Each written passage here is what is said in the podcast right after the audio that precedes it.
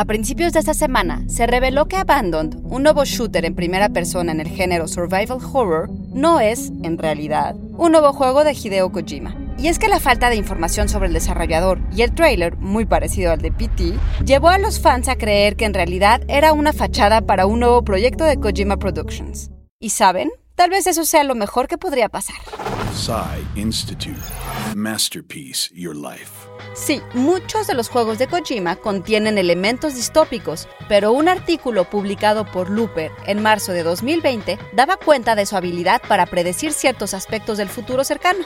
En 2010, Kojima predijo que los videojuegos no dependerían de consolas y que podríamos jugar en la sala de estar o viajando, posible hoy gracias a servicios como Google Stadia.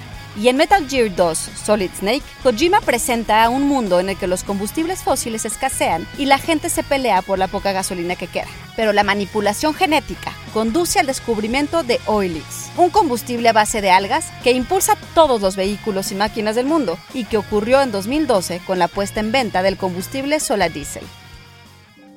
Otra predicción la encontramos en Metal Gear Solid 2 Sons of Liberty, de 2001, que muestra la utilización de drones en la guerra y a los personajes discutiendo la forma en que un mundo digitalizado se comunica, en el que información trivial se acumula cada segundo y todos se retiran a sus pequeñas comunidades cerradas, temerosos de interactuar con la mayoría.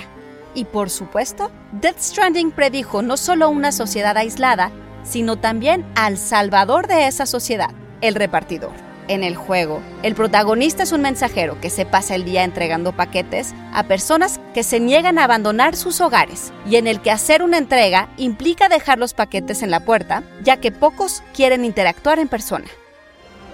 Kojima, de hecho, está trabajando en un nuevo videojuego y en un escueto mensaje de Twitter aseguraba que su estudio se ha puesto ya manos a la obra. Todo parece indicar que se tratará de un juego de terror, pero no queremos que sus miedos se hagan realidad. ¿O sí? John Antonio Camarillo con información del sitio web Looper. Y grabando desde casa, Ana Goyenechea. Nos escuchamos en la próxima cápsula SAE.